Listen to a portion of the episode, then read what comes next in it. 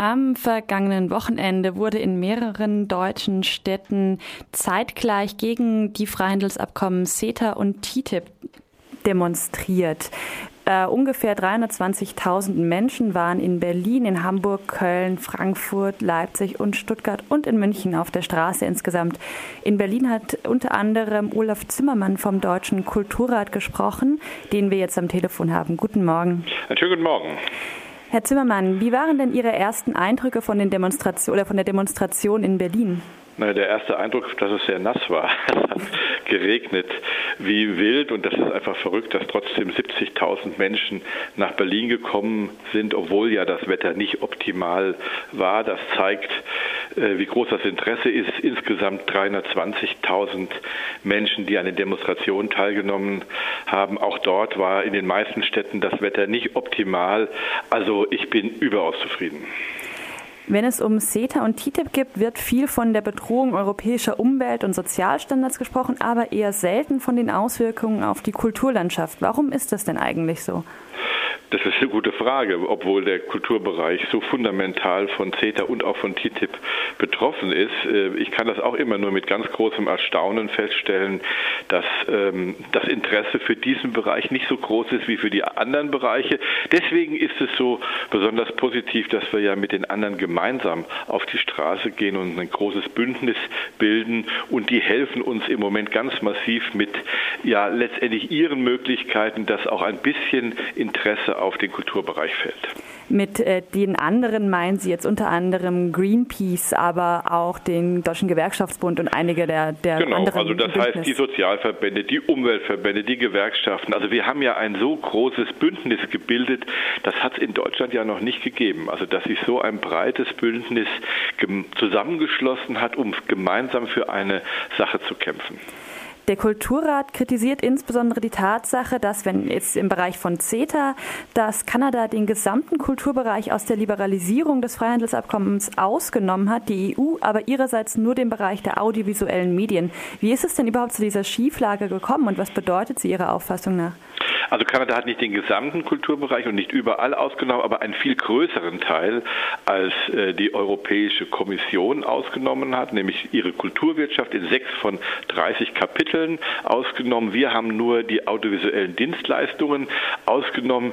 Ich frage quasi seit mindestens einem Dreivierteljahr permanent die Europäische Kommission, unser Bundeswirtschaftsministerium, erklärt mir mal, wie konnte es dazu kommen? Wie konntet ihr einen Vertrag verhandeln, der von unterschiedlichen Bedingungen bei den beiden Vertragspartnern ausgehen könnte? Die sagen nur, das ist jetzt eben so und dann ist das eben so. Aber das ist für uns letztendlich nicht hinnehmbar, weil die Kanadier haben es ja richtig gemacht. Also die Kanadier haben einen vernünftigeren Vertrag für ihren Kulturbereich Bereich ausgehandelt als unsere Verhandler, nämlich die Europäische Kommission für uns.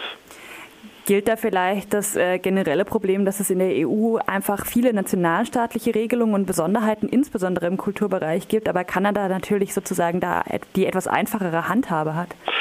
Das mag sicherlich mit einem Punkt sein, aber Kanada ist ja auch ein föderaler Staat. Das heißt also, auch dort gibt es im Kulturbereich ähm, viele Eigenheiten der, der verschiedenen äh, Regionen. Ich glaube einfach, dass die Kanadier sich mehr Gedanken über ihren Kulturbereich gemacht haben und dass die Europäer sich leider zu wenig Gedanken darüber gemacht haben. Bei diesen Freihandelsabkommen spielt letztendlich die Liberalisierung im Kultur- und Medienbereich einen ganz zentralen Punkt. Und äh, unsere Verhandler tun noch so, als wäre das nur eine kleine Sache nebenbei. Ich glaube, das ist einfach das Problem. Vielleicht können Sie uns äh, einmal ein kurzes Beispiel geben, wie sich dieser zentrale Punkt Ihrer Meinung nach auswirken würde. Würde CETA oder würde TTIP jetzt in Kraft treten?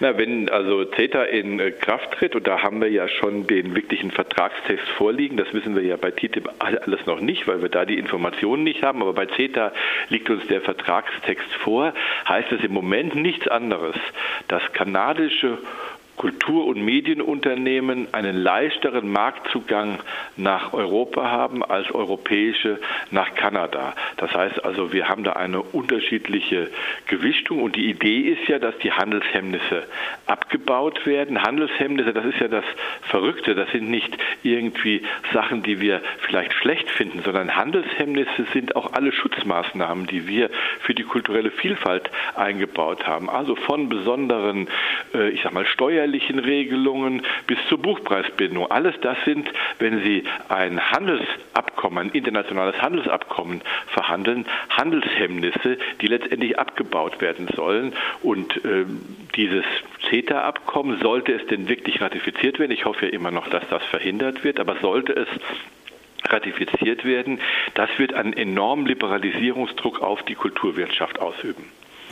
Das heißt auch, dass äh, sämtliche in Deutschland, jetzt insbesondere sämtliche föderale, äh, föderalen Mitspracherechte der Bundesländer, die ja insbesondere im Bereich der, des öffentlich-rechtlichen Rundfunks zu finden sind, dass die alle wegfallen würden. Na, zumindest sie werden stark beschnitten. Ich verstehe gar nicht, dass die Länder nicht gemeinsam aufschreien und sagen, das lassen wir uns nicht gefallen. Normalerweise sind unsere Bundesländer ja sehr wachsam, wenn es um den Föderalismus geht. Und wenn ihnen jemand von der Bundesebene etwas im Kulturbereich wegnehmen will, dann schreien sie ganz laut auf. Wenn jetzt so ein äh, Freihandelsabkommen kommt und ihnen viel mehr wegnehmen will, dann sind sie bisher noch sehr ruhig. Ich hoffe, das wird sich ändern, weil wenn es denn überhaupt Wirklichkeit werden sollte, dieses CETA, dann wird ja der Bundestag und auch der Bundesrat, also auch die Länderkammer darüber entscheiden müssen. Und dann hoffe ich, dass dann spätestens die Länder aufwachen und sagen, nicht mit uns. Wie Sie ja gerade schon richtig gesagt haben, gibt es den fertigen Vertragstext im Grunde schon. CETA ist, im, ist seit äh, September letzten Jahres mehr oder weniger ausverhandelt. Und die Frage wäre jetzt, lassen sich da überhaupt noch Änderungen Ihrer Meinung nach unterbringen oder würde der Kulturrat jetzt einfach für eine Ablehnung insgesamt plädieren? Naja, also ich würde schön finden, man könnte noch Veränderungen machen, nur die kanadische Seite hat ja vor wenigen Tagen erklärt, es wird keine Änderungen mehr geben. Äh, wenn ein Vertragspartner nicht verändern will, dann kann der andere nicht einseitig verändern. Das heißt, so wie das im Moment aussieht, bleibt uns überhaupt keine andere Möglichkeit, als diesen Vertrag abzulehnen, weil er ist schädlich für den Kulturbereich und fundamentale Veränderungen, außer ein bisschen Kosmetik, kann man nicht mehr machen. Also was sollen wir machen? Wir müssen ihn ablehnen. Und sehen Sie dafür vielleicht so ein bisschen prospektiv und äh, spekulativ, sehen Sie dafür eine, einen genügend Druck sozusagen auf die EU-Institutionen?